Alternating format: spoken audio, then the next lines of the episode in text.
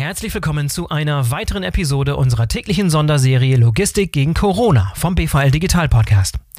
Auch diese Folge, inzwischen unsere 16., wird euch präsentiert und möglich gemacht durch die freundliche Unterstützung der Initiative Die Wirtschaftsmacher. Heute geht es um das Thema Digitalisierung und insbesondere darum, ob und wie die Corona-Krise die Digitalisierung deutscher Unternehmen beeinflusst. Mein Gast heute ist Björkvin Magnusson. Björkvin ist Partner bei KPMG und gilt als Experte für Digitalisierungsthemen. Ich wünsche euch viel Spaß.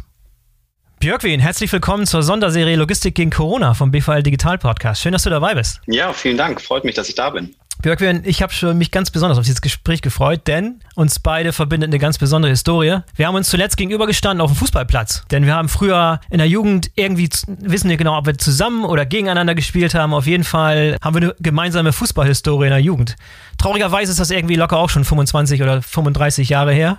wie lange gefühlt, wie lange macht das her sein? Nee, 25, 30 Jahre, oder? Ja, leider schon. Ähm, man fühlt sich ja immer ein bisschen jünger, als man tatsächlich dann ist, aber ähm, ist tatsächlich schon so lange her. Ja, ja. Wir wollten beide mal Profis bei Werder Bremen werden und gucken, wo wir gelandet sind.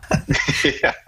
Aber unsere Gelenke sind noch intakt. Das ist auch was wert. Absolut, absolut. Björkwin, okay, letztes Mal ein bisschen ernsteres Thema. Äh, du bist deshalb heute zu Gast, weil wir darüber sprechen wollen, wie die Corona-Krise die Digitalisierung in Deutschland vorantreibt.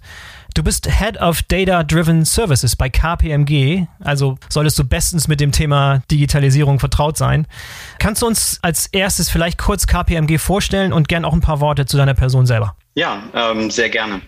Ja, also wie gesagt, mein Name ist Björk Magnusson. Ich bin gebürtiger Isländer, deshalb der, der komische Name, falls sich der eine oder andere wundert. Ja. Ähm, ich bin aber ähm, in, in Deutschland größtenteils aufgewachsen, bin mit vier Jahren quasi schon nach, nach Deutschland gekommen, ähm, habe also mein ganzes Leben eigentlich hier verbracht. Und mein gesamtes Berufsleben habe ich bisher tatsächlich bei KPMG verbracht. Das sind mittlerweile äh, mehr als 17 Jahre. Oh, wow. Ähm, mhm. Immer am Standort hier in, in Bremen auch, mhm. aber in ganz Deutschland und teilweise auch international eben unterwegs. Ich bin bei uns äh, Partner, verantworte dort eben den Bereich Data-Driven Services und das ist quasi ein, ein Teil unseres ja, relativ jungen Bereichs, den wir im Consulting gegründet haben. Und zwar ist das quasi so unser, unser Center of Excellence für ja, alle datengetriebenen äh, Applikationen. Also das heißt alles rund um Daten, rund um Datenanalysen, ich beschäftige mich quasi mit dem Team tatsächlich mit den äh, ganzen innovativen Themen, also rund um künstliche Intelligenz, Machine Learning, Natural Language Processing, Robotics Process Automation und so weiter. Das sind ähm, tatsächlich Themen, die man ja manchmal nur so in den Zeitschriften liest, aber wir beschäftigen uns tatsächlich eigentlich 365 Tage im Jahr genau mit diesen äh, aktuellen neuen Technologien. Ja, sehr, sehr cool. Björkwunz, lass uns mal kurz sprechen über den Status der Digitalisierung in Deutschland. Und zwar vielleicht Status vor der Krise, also rückblickend Status Anfang des Jahres 2020, als, als die Welt noch in Ordnung schien. Wo standen wir da? Wo standen deutsche Unternehmen? Wo standen wir gut da? Wo, wo, gab es Problemfelder? Mal so eine kleine Bestandsaufnahme aus deiner Sicht. Ja, also man muss schon sagen, das Thema Digitalisierung ist natürlich äh, bei all den Unternehmen, wo wir dann eben auch unterwegs sind, das ist halt im Wesentlichen, äh, ich sag mal, Mittelstand, aber auch die, die großen Konzerne in, in Deutschland und auch international, äh, da ist Digitalisierung eines der absoluten Top-Themen. Also ähm, alle Geschäftsführungen, Vorstände äh, haben das quasi auf der Agenda, haben ähm, sehr viele unterschiedliche Projekte auch initiiert in den, in den vergangenen Jahren, ähm, haben auch sehr viel Geld äh, tatsächlich investiert in die Themen. Und ähm, ja, es sind ganz unterschiedliche äh, Themen, ähm, die die da vorantreiben. Also Häufig ähm, ist es aktuell auch so, dass es ähm, mit einer ähm, Finance-Transformation einhergeht, äh, gerade bei den Unternehmen, äh, die beispielsweise ähm, Produkte von der SAP einsetzen. Die sind ja quasi von der SAP mehr oder weniger auch gezwungen worden, sich jetzt ähm, mit dem ganzen Thema S4HANA auseinanderzusetzen.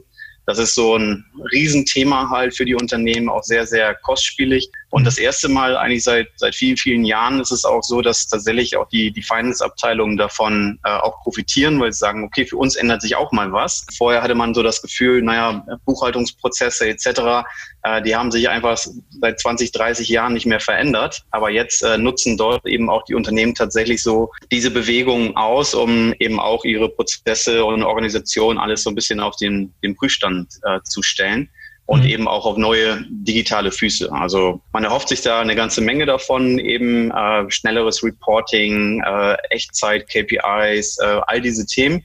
um tatsächlich dann eben auch das Unternehmen besser, besser steuern zu können, ähm, gerade dann vielleicht auch für solche Krisen besser gewappnet zu sein. Mhm. Allerdings muss man sagen, dass diese Transformationsprojekte natürlich auch nicht irgendwie nur in einem halben Jahr oder sowas abgeschlossen sind, sondern teilweise auf mehrere Jahre schon ausgelegt waren. Und deshalb ist es auch so, dass ähm, die Unternehmen teilweise noch mittendrin in diesen Transformationsprojekten stecken und mhm. eigentlich genau diese neuen Werkzeuge, die man da jetzt äh, bekommen könnte, einfach auch noch nicht flächendeckend äh, tatsächlich etabliert sind. Ja. Also von daher, das ist definitiv ein Trend, der ähm, der schon die letzten Jahre ähm, an, angedauert hat. Und ich sage mal, ein weiteres Thema, was auch ähm, interessant ist, ist tatsächlich auch so das ganze Thema Automatisierung von, von Prozessen.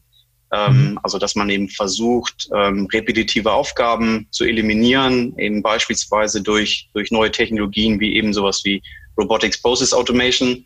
Auch das kennt man ja so ein bisschen auch aus der, aus der Presse, häufig eben sehr negativ behaftet, so mit dem, mit dem ähm, Spruch, ja, will a robot take my job? Ja. Ähm, das mag vielleicht sein, aber im Wesentlichen geht es halt darum, eigentlich so die, äh, die Belegschaft, die man hat, tatsächlich zu entlasten von, von den nervigen, repetitiven Aufgaben mhm. und ähm, denen mehr, mehr Freiraum auch zu schaffen, äh, sich wirklich auch mit, mit wertschöpfenden Tätigkeiten auseinanderzusetzen. Und es ist auch etwas, was viele Unternehmen nutzen in, in allen Branchen, ähm, um, ich sag mal so, diesen, diesen Trend, den es ja auch vor zehn Jahren im Wesentlichen gab, wo viele ähm, so Richtung Outsourcing gegangen sind und ähm, vielleicht Prozesse ähm, verlagert haben ähm, ins, ins Ausland, dass sie da sowas halt quasi auch wieder zurückholen und auch die, die Intelligenz, die ja dann in den Prozessen steckt und das einfach mhm. mehr versuchen zu, zu automatisieren. Also das ist ein wesentlicher, wesentlicher Treiber, die, die die Unternehmen da vorantreiben. Und da ist, wie gesagt, in den, in den letzten Jahren eigentlich schon äh, sehr, sehr viel passiert. Also diese Kritik, die oft geäußert wird, dass ausgerechnet deutsche Firmen die Digitalisierung ein bisschen verpennt hätten oder hinten dranhängen oder eigentlich viel weiter sein müssten, die kannst du so nicht teilen alle haben die Agenda, alle sind dran. Ist, natürlich kann es immer schneller gehen, aber, aber würdest du sagen, wir sind hinten dran, wir, wir hängen hinterher? Also ich krieg äh, natürlich über das internationale Netzwerk, was ich habe, bekomme ich äh, natürlich auch sehr viel mit, äh, was die Unternehmen beispielsweise in Asien und in den USA machen. Und äh, wenn ich mir das halt einfach anschaue, dann, dann ist das so, ähm, dass ich schon sagen muss, ähm, dass die sich in den Ländern halt einfach deutlich mehr vornehmen und auch deutlich mehr zutrauen. In Deutschland äh, ist so ein bisschen mein Gefühl, ähm, fehlt manchmal so ein bisschen dieser, dieser Mut, sich tatsächlich auch mit diesen neuen Technologien auch frühzeitig auseinanderzusetzen setzen, auch vor der Gefahr, dass äh, vielleicht solche Projekte äh, nicht den entsprechenden Return on Investment äh, bringen, die man sich vielleicht äh, erhofft. Aber einfach jedes Projekt, auch wenn es scheitert, ähm, bringt äh, sehr viel neue Erkenntnisse mit und ähm, führt eigentlich auch dazu, dass ich, ich sag mal, so mich permanent auch verbessern kann mhm. und mir gegebenenfalls, auch wenn Projekte erfolgreich laufen, auch Wettbewerbsvorteile verschaffen kann. Mhm. In Deutschland ist so ein bisschen so diese, diese klassische Ingenieursmentalität aus meiner Sicht äh, vorwiegend. Ja, wo man halt es ganz genau äh, beleuchtet und eigentlich vorher auch genau wissen möchte, was kommt, äh, was kommt am Ende dabei raus. Und das kann man eben bei vielen solcher, solcher Projekte, auch die ich insbesondere dort mache, kann man das nicht äh, vorhersagen. Und das ist, das ist halt ein bisschen, bisschen schade. Und da würde ich halt tatsächlich dann die Meinung eben teilen, dass wir dort in, in vielen Bereichen dann doch hinterherhinken, mhm. ähm, weil wie gesagt, da passiert in anderen Ländern eben eben deutlich mehr und wir haben es ja auch äh, beispielsweise im Automobilsektor oder auch im Bankensektor dann dann gesehen, wo dann tatsächlich einfach diese großen Tech-Unternehmen in den USA dann auf einmal äh, rauskommen und sagen, ja, jetzt haben wir selbstfahrende Autos und so weiter. Ja. Da hat ja vor sechs, sieben, acht Jahren keiner keiner mit gerechnet und auch die Automobilbranche hat sich da ganz entspannt zurückgelehnt und gesagt, naja, unsere Technologie, das muss erstmal einer nachmachen, aber ja. dass die sozusagen so disruptiert werden, dann von, äh, von Google oder Apple oder sowas, das hat sich, glaube ich, zu dem Zeitpunkt dann eben auch keiner wirklich ausgemalt. Ja? Mhm. Und mittlerweile muss man einfach sagen, ist das auch so, dass man dann äh, als Unternehmen es sehr, sehr schwer hat, das wieder aufzuholen. Mhm. Wenn man sieht dann auch, wie viele, ähm, wie viele Personen dann teilweise die Unternehmen dann auch im, im, eingestellt haben und die dann halt mit Themen rund um künstliche Intelligenz etc. dann auch wirklich arbeiten. Gerade mhm. diese Themen, künstliche Intelligenz etc., Ähm, ich bin da der Meinung, da, da hinken die, die deutschen Unternehmen ganz klar zu. Jetzt mal ein bisschen spezifischer auf die Corona-Krise selbst eingegangen. Ähm, wenn du mal so guckst auf die Problemfälle, die du gerade beschrieben hast und die vielleicht die Versäumnisse, die in der Vergangenheit passiert sind, machen die sich jetzt gerade bemerkbar in der Corona-Krise? Meines Erachtens wird ganz deutlich, dass es da Versäumnisse in der, in der Vergangenheit gegeben hat. Und ähm, das wird also tatsächlich an ganz einfachen Beispielen gerade transparent. Ähm, das fängt halt schon damit an, ähm, wie die Leute eigentlich jetzt ausgestattet sind im, im Homeworking. Die Krise hat es ja einfach erforderlich gemacht, dass man tatsächlich von, von einem Tag auf den anderen nicht mehr im Büro arbeiten kann, sondern eben äh, von zu Hause. Und die Unternehmen haben Probleme gehabt, äh, die Mitarbeiter mit entsprechender Hardware auszustatten. Nicht jeder hat einen Laptop, ähm, nicht jeder konnte sich dann einfach von zu Hause über VPN irgendwie einwählen. Ähm, mobile Zeiterfassung, also sonst habe ich meine Stechkarten, äh, die überall hingen. Das habe ich halt einfach dann im Homeoffice nicht. Ja. Ähm, das heißt, wie mache ich eigentlich meine mobile Zeiterfassung? Weiß ich überhaupt, wer arbeitsfähig ist, ähm, wer sich gerade um die Kinder kümmert, wer, wer krank ist? Ähm, teilweise fehlt da den Unternehmen äh, völlig die, die Transparenz, weil sie mhm. von einem Tag auf den anderen ganze Verwaltung quasi nach Hause geschickt hat und ähm, sowas.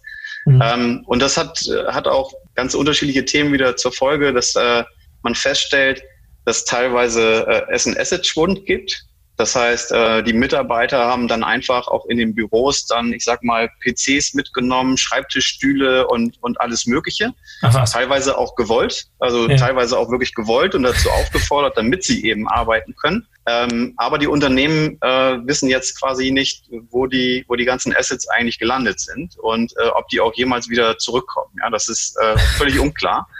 Also das sind Themen, okay. die wir jetzt gerade bei den Unternehmen ja. sehen. Aber auch, ich meine, regulatorisch muss man sagen, ähm, da sind teilweise auch äh, bestimmte Richtlinien, die gar nicht vorhanden sind. Oder auch Awareness, also im, beispielsweise in Bezug auf Datenschutz und, und Datensicherheit, ähm, dass man dann nicht einfach vertrauliche Informationen irgendwo liegen lässt, äh, der Handwerker kommt, wobei das im Moment auch schwierig ist. Aber ähm, solche Sachen, die sind halt einfach teilweise nicht geregelt, auch die Arbeitszeiten dann im Homeoffice. Und da merkt man halt schon, da gibt es Probleme. Bis hin zu Bandbreite, ja, dass ähm, sich gar nicht, ähm, wir, haben, wir haben Unternehmen gehabt, die Stresstests gemacht haben, die haben quasi alle Mitarbeiter dann schon vor der Krise und äh, vom Kontaktverbot nach Hause geschickt.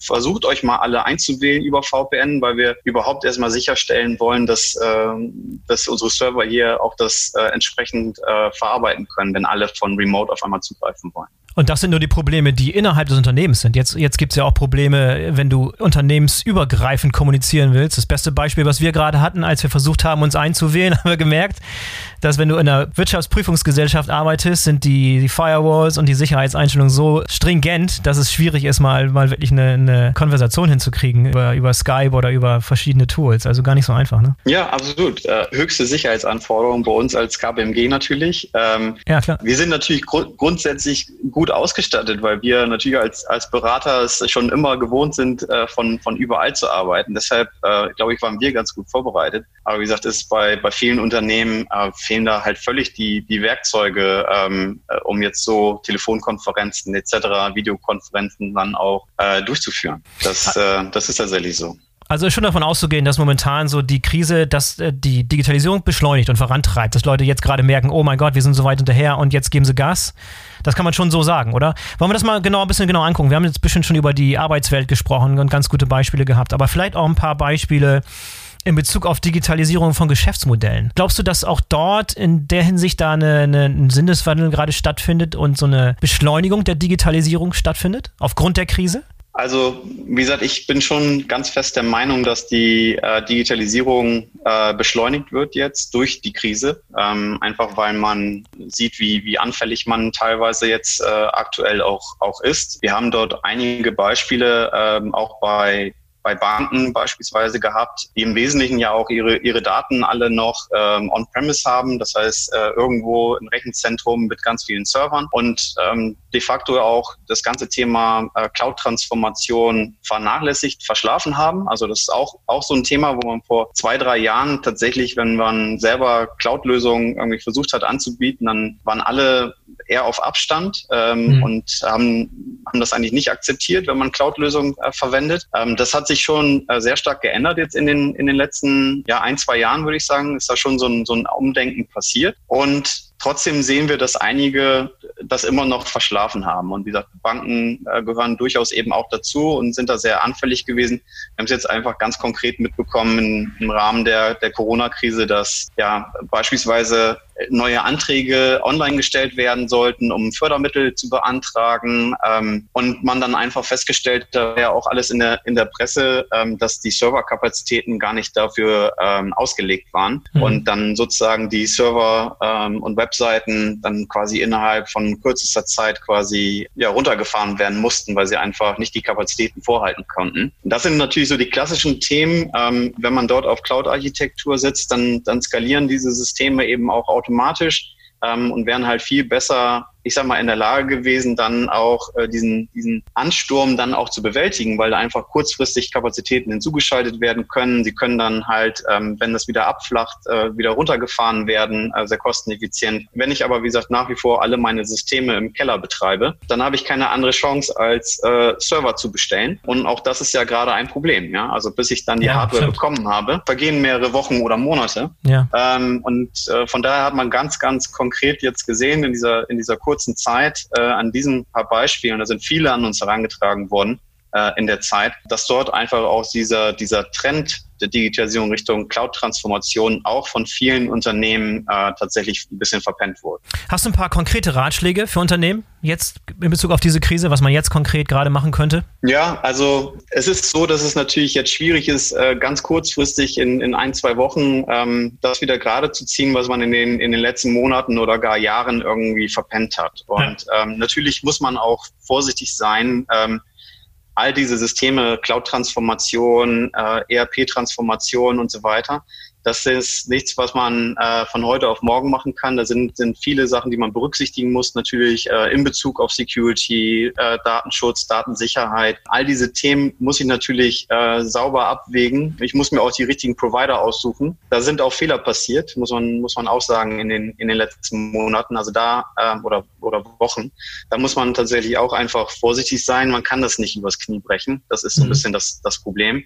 Ähm, deshalb muss man da natürlich auch einfach hoffen, dass die, die Krise jetzt schnell irgendwie auch vorbeigeht. Aber ich glaube tatsächlich, dass so ein Ruck dann durch die Unternehmen nochmal gehen wird, dass sie sich äh, mit dem Thema Digitalisierung nochmal wirklich stärker auseinandersetzen, um einfach auch dort Werkzeuge zu haben, um ein bisschen robuster durch so eine Krise zu gehen. Und das, wie gesagt, mhm. betrifft Infrastrukturthemen, aber es betrifft eben auch ähm, Werkzeuge und auch Data Analytics und KI sind sicherlich dort auch Werkzeuge, die man halt betrachten möchte.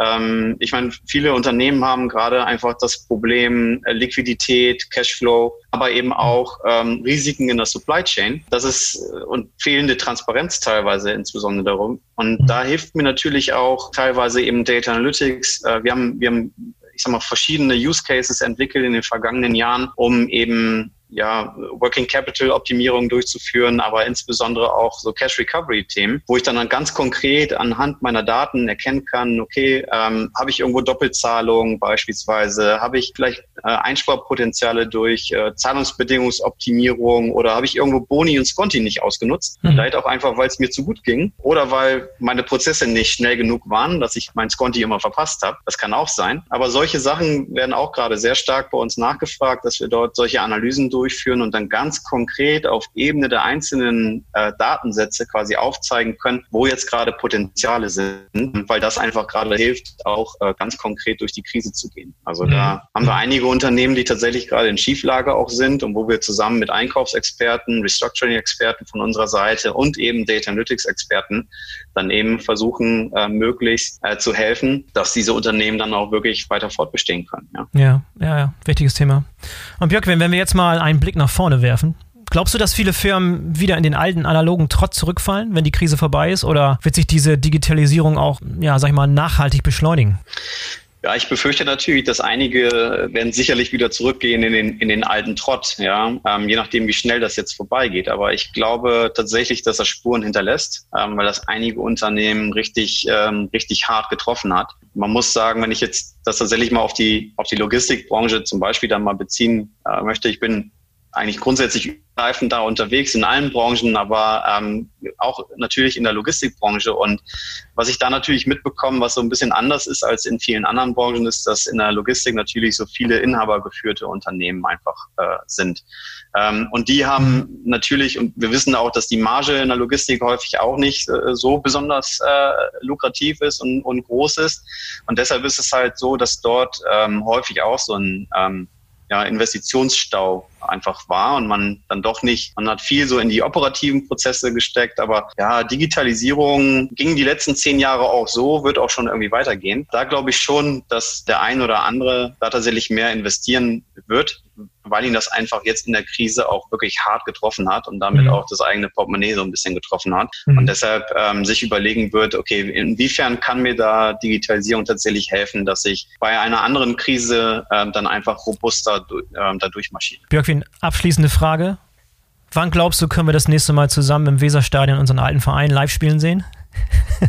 ja, das ist eine gute Frage. Ich hoffe so, so früh wie möglich, aber ich, eine, eine wirkliche Prognose mag ich da nicht, äh, mag ich da nicht abgeben. Aber das scheint diese Saison nichts mehr zu werden. Hauptsache es ist in der ersten Liga, das ist alles, was zählt. das ist äh, das Allerwichtigste. Ja. Björkwin, vielen Dank für das tolle Gespräch. Bis zum nächsten Mal und bleib gesund. Sehr gerne, danke dir. Ciao.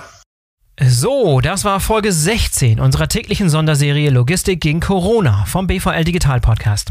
Vielen Dank an die Wirtschaftsmacher für die freundliche Unterstützung und vielen Dank an euch fürs Zuhören. Ich hoffe, es war interessant und ihr habt was gelernt. Ich würde mich freuen, wenn ihr den BVL Digital Podcast abonniert, damit ihr keine der kommenden Folgen verpasst. Bis morgen. Bleibt gesund. Euer Boris Felgendreher.